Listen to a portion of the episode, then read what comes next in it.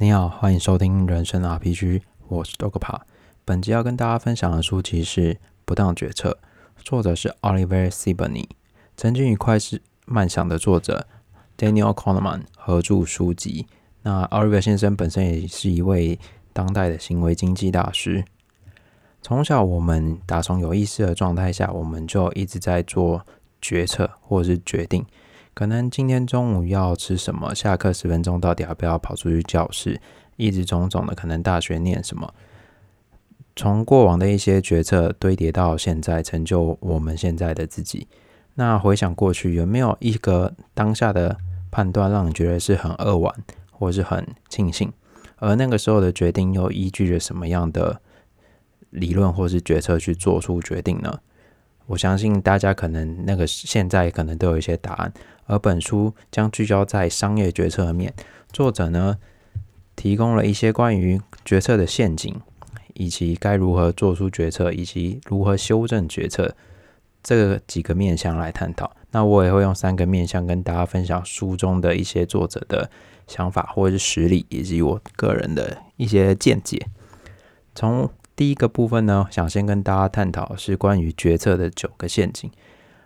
有时候我们决策的时候会忘记一些可能根本的存在的陷阱，然后进而我们进而导致我们做出一些错误的判断。第一个呢，陷阱是说故事陷阱。书中举例了1975年法国国有石油企业以及2004年美国高盛投资分别遭遇到相同的投资诈骗，而故事呢都是声称透过可以飞机。来进行地下石油的探勘。从现在二零二一年，你把飞机跟石油探勘两者挂钩在一起，仍是一个就是相当有一个黑人问号的一个投资的概念以及科学的做法。那为什么他们在那个那时候的当下都会被骗呢？在作者的论述里面，他说，呃，所有的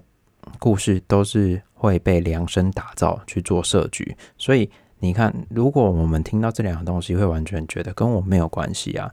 那为什么这两个会被骗呢？一个是石油企业，一个是投资企业，所以他们对于石油的敏感度是有的，而且他们对于石油的一种需求可能也是会有的，所以他们很容易就被骗。就很像说，我们近期啊，可能会有一些什么投资诈骗啊，或者什么美国军官。那种网络美国军官要再跟你说什么，要跟你借钱，然后你会聊 Loki。其实某种程度上，就是因为你被量身故事的打造所设局。如果你那种东西对你来说没有感觉的话，你根本不会被骗。那再来呢，就是另外一个故事呢，就是我们对于英雄的期待。我们可能在过往的一些商场上，可能有一些很成功的案例，然后现在。的当事人或是管理者都还活着，我们就会觉得，哎，他应该是这个很成功的故事。在这个很成功的故事呢，作者有举例，苹果的实体店改造者 Ron Johnson 被挖角到杰西潘尼百货，面对就是杰西潘尼百货的改造。那杰西潘尼百货董事为什么要挖掘？龙江城过去呢，主要原因就是因为龙江城彻底改造苹果实体店的店面，也带来了相当大业绩，所以杰西·潘尼百货的同事觉得他也可以来这里直接复制过往的成功。可是他们却没发现说这个故事对于杰西·潘尼百货是没有用的，原因在于苹果是一个科技产品的店面，而杰西·潘尼百货贩售的是一般的百货杂货，所以两者的。贩卖商品是完全不一样的，但就是因为杰西·潘尼百货董事觉得它可以完全复制这个故事，在我们这个产业是可以发生的。所以有时候我们在思考一个故事的时候，会要去思考说：，哎，这个故事在我们自己本身产业或我们个人当中，到底是不是可以一样复制贴上的？第二个陷阱呢，是模仿陷阱。当世界上有人创造新的产品，引起风潮，或是达成一个什么全新的记录。那那个当事人就会被疯狂的采访，然后大家可以开始去推举说，为什么他可以达到这个样的原因，背后的因素是什么？自律啊，或者是种种什么化不可能为可能，什么坚毅的韧性等等的。就像书中举例的 Steven Jobs，大家很耳熟能详，苹果的前任的 CEO，大家都会把它归纳成过苹果过往的成功就是跟贾博士有百分之百的连接，可是。大家会觉得，一正常会觉得，嗯，百分之百连接，这有可能吗？因为大家一直在去推断说，哎，苹果成功就是因为 Steven Jobs 完美不妥协、吹毛求疵等的，才有办法把一台笔电从牛皮纸袋拿出来，然后吓死大家。可是苹果真正的成功有办法完全归纳在他身上吗？我觉得这个是不太可行的哈。所以你看，光刚刚 Ron Johnson 协助翻转苹果实体店，难道他没有一些就是爬树吗？我相信也有，但很很多人却很常聚焦在 Steve Jobs 身上，却忽略了其他人的存在或是其他因素，才导致苹果整体发展的现况。所以我们在模仿其他人的时候，还要注意的一个要点是，过往的一些行为或思维或决策，在旅行的时候是否能够拿到现在使用？因为很大的一点是时代会跟。过往的成功有完全不一样的状况，就很像我们以很很常会想要说，哎，巴股神巴菲特可以打拍大盘，那我们是不是也可以复制巴菲特的一些思维、想法或做法，进而让自己也跟着巴菲特可以去做到一样的成绩？可是你会发现，能成功的人寥寥无几啊，根本没有多少人可以成功。就像现在最近 PET 知名的航海王，他看。航海股票十几年，然后一系暴富，所有人都想复制他的经历，然后一起在航运三穷内大赚大富。可是多少人跟着他一起成功，又多少人直接成为就是落水的水手？所以有时候我们要去思考，是并不是所有人的，并不是单一个人所有的思维或想法，我们都可以完全复制，因为时代已经完全不一样，所以这个是要注意的地方。第三个呢是直觉陷阱，有时候在发生某些状况的时候，你的内心会告诉你说：“哎，做 A 这个决定好像会比较好，先不要去问别人，然后接着再去验证说自己到底是不是这个决定是 OK 的。”但对于作者来说，直觉就像是不可靠的指南，这概念就很像说：“好，我们今天就固定买一个大乐透好吗？然后去去看明天我的直觉到底会不会成功，下一次开奖。”可是你会发现，往往这个直觉要成功，基本上就是运气的机遇就很带赛，所以直觉没有办法取得一个很好的结果。那在高度的变动状态下，这个更是会有有一个难度，呃，并且成为陷阱，让你可能很容易就跳下去。对我来说，举呃，如果我要举例的话，虽然不是对这个职业就是抱有一种就是不尊敬的态度，可是我觉得像在台湾，像是一种。啊，可能是主管或者是人资在面试的时候，他们可能就会遇到这个这样的难题。他们可能必须要用三十分钟或半个小时之内，透过一些参数，把一些可能的人选把它引进到公司。我觉得这难度是相当高。他们的判断是不是有固定的依据？我觉得很难，因为每个人的状况都不一样，他的整体的感受是不不一样，所以我你没有办法把它成为一个正常的依据去做归纳。那。这样讲完，你可能会觉得直觉是不是就是一个不好的东西？但对于作者来说，有一些职业反而可以运用直觉去寻求一个可能性。书中有提到是消防队队长在进去火场之后，发现火场的整体环境跟他所过往的经验完全是不一样，所以他该请整个消防队员都撤退之后，那拯救了整个消防队队员。那会的会有这样的原因是在于在于两个条件。第一个是高效度的环境，第二个是长期快速而明确的训练与回馈。你会发现消防队的队员，他们每次经历的参数基本上是大同小异。可能今天兴趣是啊化学火灾，化学火灾有相对应的做法；一般的物理火灾，那会有相对应的做法。所以他们在固定的训练环境之后，他们可以知道说这个环境是不是跟以前的训练状况是完全不一样，或者是全新的。如果全新的，又要做出什么样的依据去判断？所以他们反而可以透过直觉去参考，说现在的环境是危险的吗？是安全的吗？等等。那对于书中来说，作者还有提到，机师跟夕阳其实都是可以透过这几个训练来得到做出直觉判断的职业别。所以直觉并没有不好，但需要需要在就是一个很容易训练的环境下，而且变动的幅度不太明显的状况下去做操操作。第四个是过度自信陷阱。过度自信陷阱呢，提出一个很有趣的调查：百分之百分之八十八的驾驶自认自己的驾驶技术在整体的前五十。你在想说黑人问号那个光啊，那八十八趴，然后比自己高五十八，就代表这有三十三趴的差距。那纵使因为车祸的关系受伤的驾驶在医院被采访的状况下，仍然觉得自己的技术超越平均水准，这个时候这就是过度自信陷阱的诞生。那回到商业决策面或者是一般管理层面，我们会发现说，很多商业决策者或是 CEO 或是一些高层，他们透过不断的成功以及累积大量的经验之后，会让自己身经百战。那身经百战。让自己走到位置，往往往会引发这个过度自己的陷阱，因为我就是靠这样才让自己走到这个位置，所以我说什么基本上我可以自己判定，我的安全性是我可以控制。这样子呢，其实就是掉入了过度自信陷阱当中。书中举例的呃一个过往一个很好的例子，不知道大家还记不记得百事达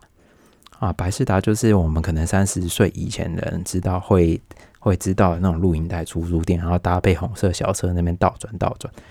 那百事达跟网飞呢，以前曾经是有谈过收购的。你以为是百事达要买下网飞吗？不是，是网飞求百事达把它买下来。可是百事达却没有撤销它。那过往到现在，大家也知道结局，百事达就成为历史的洪流，而只剩网飞自己一个人在这个时代上供我们享用。所以你会发现，说有时候不要太过度自信，所以是要注意你的竞争对手现在的状态，他们正在干什么，他们是否正在运用一些新时代的科技让自己茁壮？那自己你这间公司本身也有这样子做吗？试着去调整企业的步伐，整个改变稍微改变一下，不要让过度自信引爆你这间公司哦。那还有另外一个对于过度自信有相似的概念，就是过度乐观。过度乐观呢？在作者举例，就是可能大家思考，就是最近奥奥运刚办完嘛，回想过往的所有奥运，基本上每一场奥运都会听到，就是取完取得完申办权之后，开始有一些因为或是人力物资啊等等的因素，导致要不断追加预算的状况。像这次东京奥运是，你完全没有想到，一个武汉肺炎可以把大家直接。引爆往后拖一年，然后的要办不办的，所以过度乐观预测也是这个可也是一种过度自信的陷阱。那作者会提到，也有提到说，那我们要怎么避免这种过度乐观？可能关于是预算层面的部分呢？作者提到英国的行行政单位，他们会去参考，如果今天是要盖图书馆，就把过往盖图书馆的一些预算案拿出来看，那参考说是不是也有一些。就是要再额外提升预算的状况，进而去修正自己的预算的程度。我觉得这也是一个不错的方式。所以有时候不要保持太过于乐观，后后面带来危险也是很可怕。第五个呢是惯性陷阱，在每年编在书中每年编列下年度预算的时候，很多的企业会去参照过往的经验去做参考。那麦肯锡有调查一千六百个美国多角化企业，有三分之一几乎完全照抄去年编列的预算来啊，对不起，今年编的预算来成为明年编的预算，所以这就跳入了所谓的惯性陷阱。另外，再根据一项调查，高度重新分配预算，也就是将预算改变，与低度重新分配预算的组别，两者获利能力高达百分之三十的差距。所以，我们也可以发现。低重度分配预算的公司的 CEO 或管理者，他们任期也比较不稳定，相对就比较危险。那资源分配呢，也会造成所谓的惯性习惯，也加上锚定效应的影响。就好像说，我们去年高获利的部门，因为它有高获利，那所以它基本上分配到高预算，这个机会是很高的。所以基本上一个一次赢，就代表后面都赢了。这也相对会排挤到其他部门的预算。那我们要怎么突破惯性预算惯突破惯性的陷阱呢？其中一个方法是破坏式创新。作者有提到，你会发现所有破坏式创新的公司，基本上在大公司里面都不会出现，都是在那种是什么所谓的美国车库，自己自己干自己的东西出来，然后开始引改变整个世界这样子。但我还是要注意的，就是有时候时代的时间点并不是好的状况下，也很容易造成破坏式创新就爆掉。你会发现，网飞其实在很早以前，就二零一零年以前就就开始在推线上串流，可它为什么到现在才成功？其中的一部分原因就是因为过往的网速没有这么的发达，然后加上那时候对录影带好像还还有一种习惯性，所以有时候时代跟破坏式创新要 match 之后，才会发现这个产品有没有办法真的让世人所接受。而你看现在特斯拉电动车也是，十年前就在研究特电动车的特斯拉，熬过种种的难关，到现在。才发现说哦，电动车已经成为主流。现在买油车好像是不是开始要变白痴，这样就很低能，就好像在买以前三三一零手机的概念一样。那惯性陷阱呢，很容易在极端的状况下会这变成承诺升级。承诺升级以白话人白话文来讲，就是答应别人的事情要做好做到满。那就作者的论述，他举例了美国伊拉克战争与越战当中就是承诺升级的范例，沉没成本不断。延迟停损的时间，就越战或伊拉克战争一直打，打到最后终于受不了才停损，所以这某种程度上也是增加了很多不必要的支出，所以这也是惯性陷阱里面带来的一些实例。第六个呢是风险认知陷阱，那作者呢有表明到，过度控制风险的状况下，其危险程度不亚于过度乐观，就是都不要太极端了。那近年来可以发现，大企业的资金泛滥，没有再去做其他运用或是投资。像作者就举例，苹果的现金流就是买回自家的库藏股。那为什么我们人类会对于风险控制不愿意去进行改变呢？或者是做其他资金运用？作者认为有三个原因。第一个是我们宁愿损失规，我们宁愿损失规避。当你损失一块钱，得到的痛苦比获得一块钱的快乐还要大。在对于人性的这种状态之下，我们当然会觉得可以避免的，就尽量不要避免。第二个呢是不确定性规避，因为投资的时候很少会像赌局一样一翻两瞪眼，什么今天开大就是大，明天就是小，很难。因为很多时候政治风险、人文等等状况都能会去影响这个投资或决策带来的结果。所以，与其这样子，人类往往会趋吉避凶嘛。那可以的话，那干脆就什么事都不要做，那就可以去承担那种未可控的未知的可控风险。第三个呢是后见之明偏误。很多时候，我们在发生事情前会去无法预测这个的状况，可是，在事情发生后，却能找到一堆理由去解释现在的结果。就很像说，我们每天股市开盘，当那正在运作的状况下，我们可能找不到理由。可是，当你今天收盘之后，你就会发现，所谓的分析师或专家，或者是网络学者，就可以对这些今天的收涨幅做出一个结论。这就是一个很奇怪的事情嘛？那这个是心理学家巴鲁赫·费雪霍夫所提及的后见之明偏误。有时候，这特别为一个事情找理由，但那个理由并不是真正的理由啊。那作者另外有提到。企业路企业很常很常封杀小风险去执行大风险投资，这就是一个危险行为。而小风险投资基本上在提案的时候很容易就被刷掉了。第七个呢是时间范围陷阱。我们会觉得过往哦，过往未来还是一个很远的东西，所以人类会有一种所谓的短期主义。短期主义的话，会会影响公司的状状况，在于经理人可能会透过短期主义把个人的绩效跟现过做挂钩，然后你会发现，哎，如果短期就可以赚到钱，那我 CEO 当然就是透过短期的财数据让我自己赚到钱。那又或者透过股票分红、绩效奖金，这也更会蔓延短期主义的思维。而且这个样子并不是只有会影响到呃董事会或是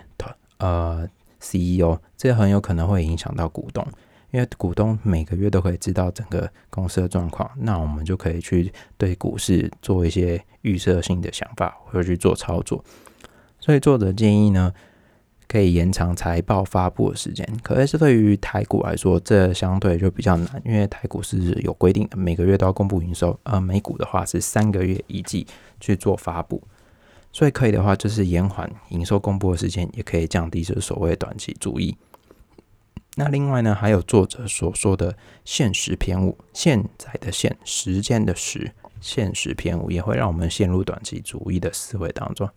就作者来说，如果今天可以领一百块，跟明天可以拿一百零二块，大多数人都会直接今天就拿了一百块。可是我们把拿取的时间往后延，变成是明年的现在，我们可以拿到一百块，明年的现在的多一天，你可以多拿一两块钱，变一百零二块。那大多数人反而会在未来选择多等一天，可是却不愿意在现在就多等一天，这就陷入所谓的一个现实偏误。那为什么会这样做呢？在人性上是这种，就是没有，这是很多的时候是必然。可是透过折现率来算，其实你会发现人类是比较不理性的，因为往后拿可以多两块钱，你为什么必要？所以如何避开短视经历，是我们人类可能都要面对的课题之一。第八个是群体迷失陷阱，作者在这里有提到，会犯下天大的错误，通常都是整个团队造成的。嗯，这个合理，因为毕竟通常。除非这个公司真的是一一一个人只手遮天的，不然要干出一堆瞎事，可能真的是要一堆人的努力才有办法干出一堆瞎事。那我们在公司或政府部门，很容易会因为别人的意见扩大成大多数人的力量。这个概念就很像说，当我们公司在投票一个决策案的时候，一个人开始提出了同意票，那其他人可能觉得没有问题啊，第二个投同意，第三个投同意，那纵使对这个。提案有意见的人，他们敢去做出反对或者是一些质疑的声音吗？我相信不会，因为毕竟人类是呃社会化的动物，别人说什么，我们也会影响我们彼此的观感，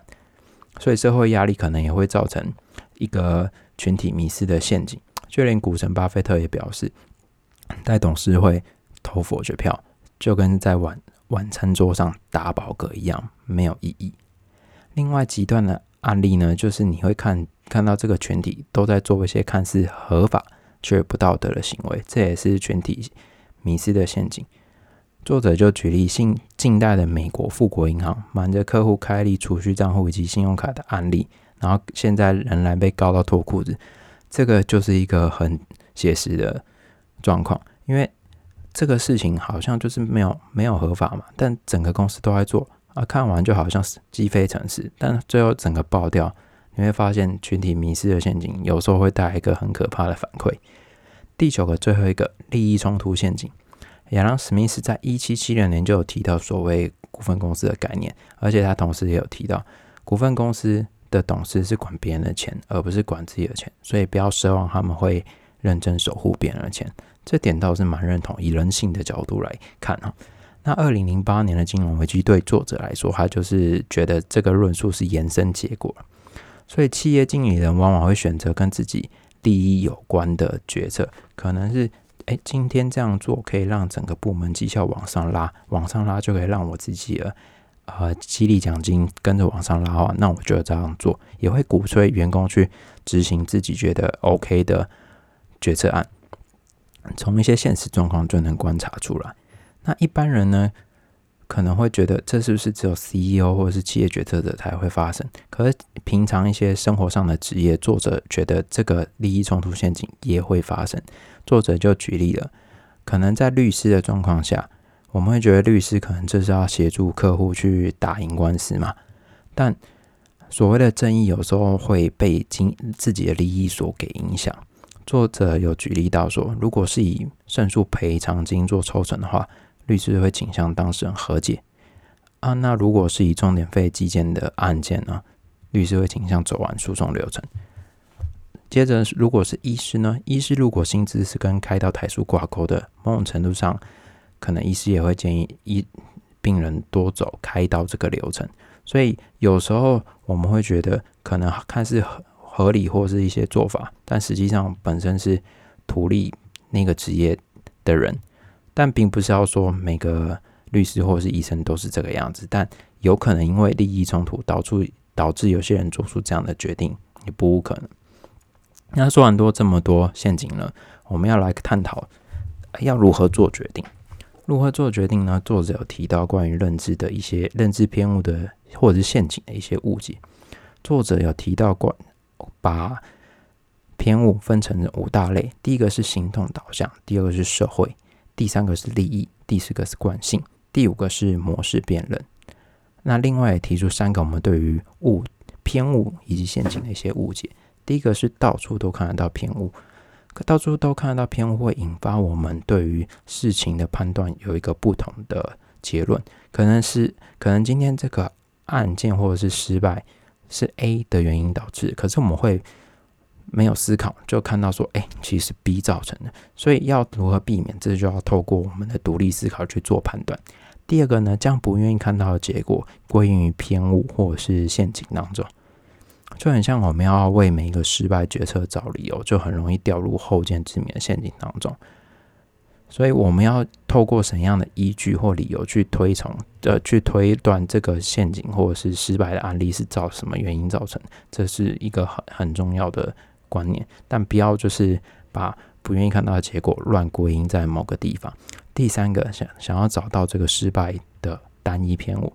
但对于作者来说，有时候一些失败往往是很多三个或四五个，或者是更多的偏误或者陷阱同时交融在一起而做出来的。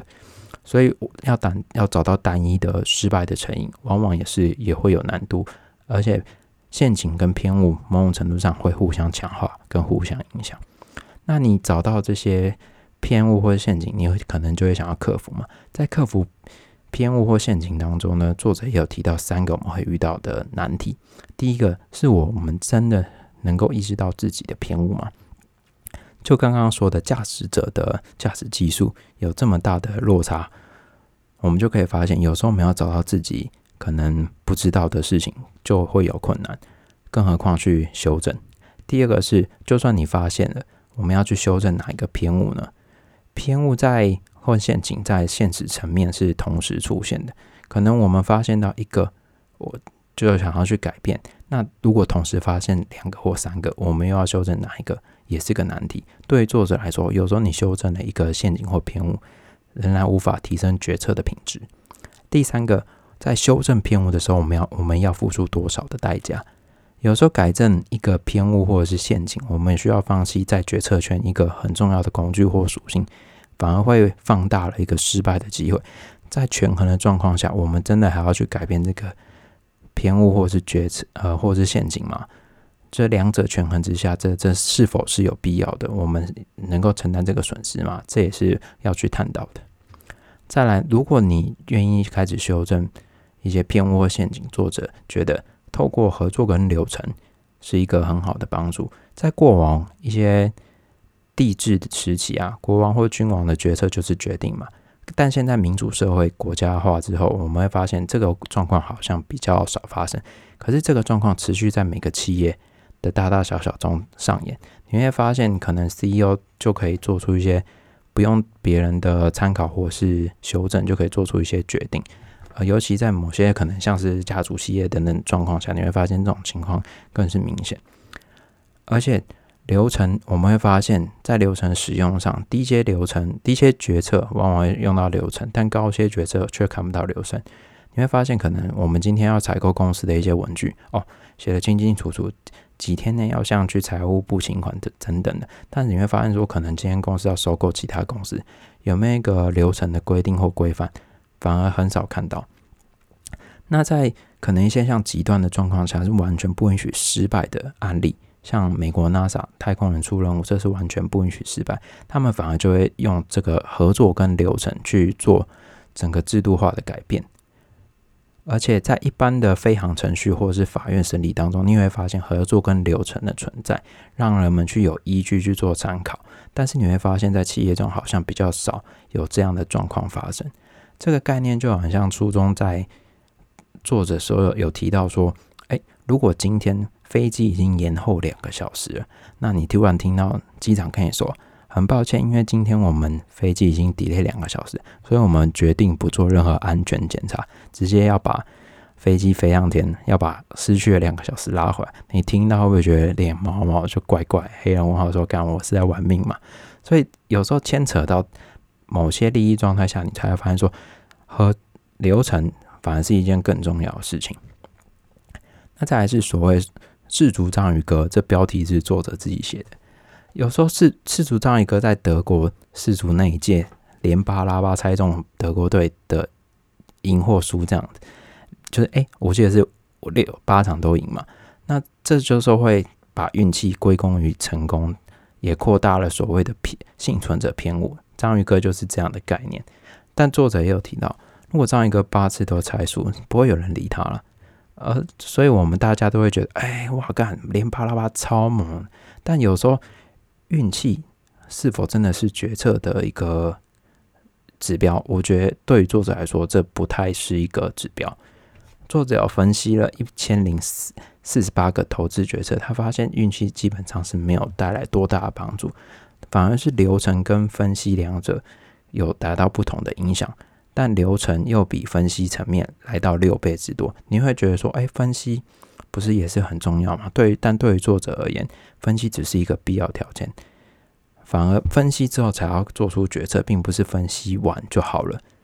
那分析的结果反而会把风险再次显示在决策者眼前，进而降低失败的可能。那做那到最后呢？我们想要对于决策做出一些贡献，或是。提升的话，作者也有提供三个方法。第一个是成功的对话技巧，在对话当中，要作者建议能鼓励冲突的发生，进而让彼此知道彼此的想法，可能会发现更多一些不同的观点。让作者建议将对话纳入流程当中，像有一些会议当下开完就会马上做出决定。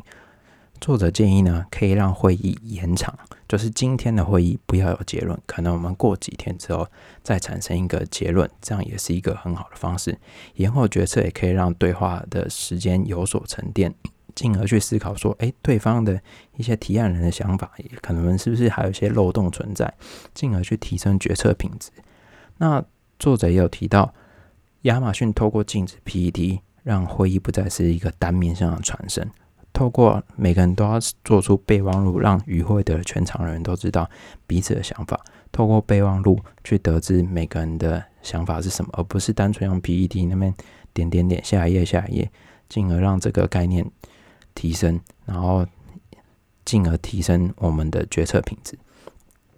第二个呢，是从不同的角度看事物。作者有提到，奇异的想法是无价之宝，但是在企业当中，往往会成为一个。异端的案例就是被变成是不接纳，好像你很奇怪，怎么企业说要往 A 走，你要往 B 那个方向？透过那如何去接纳不同的声音？作者觉得可以透过培养无利益关系的非正式顾问，可能就是局外人、公司外面的人进行决策的检核。那也可以指定外部的挑战者，发现额外的观点，给予一些挑战，或者是安排。公司里面不同的团队进行对提案做出不同的攻防，也可以对决策进行假设，做出决策的可能性的判断，或者是参考其他同质性的外部企业他们的参考依据，拿来自己业内进行使用。那另外呢，作者也有提到，随时要透过取得新的资讯以及新的数据更新想法，这也是一个决策很重要的一个方式。最后呢，改变最重要，改变决策与文化的流程。改变决策跟文化流程，就可以降低很多失败的几率。那如何改善？像作者有提到，让个人诱因与共同利益合流，这样就不会有刚刚说的个人那个利益冲突的陷阱产生。那促进有话直说的陷阱，也不会让群体迷失的陷阱发生在这当中，也可以让更多的决策意见加入。在这个参数当中，那另外呢，提供实验的机会，并且允许实验的失败，也是对成功的一个可能性的提升。那对于成功的案例，也要另外去剖析，避免让运气的成分让我们觉得可能是实力的一部分。如果这个成功案例很多是运气，那反而要去增加说，哎，有没有办法在下一个决策的时候，尽量让运气不要成为决左右我们决定的一个状况。那另外，作者也有提到，肯定失败，但是并不是犯错，这两者是有很大的差别。不管是谁在做决策的时候，希望都可以透过上述的提到的一些方法或者是一些想法，来做出更好的决定。希望大家在未来也可以对自己的人生做出更重要、更好的决定。好，感谢大家的收听，这这一集有点长，虽然。可能听的人还不是很多，但是感觉到有慢慢的增加。好，感谢您的收听，我们下一本书见喽，拜拜。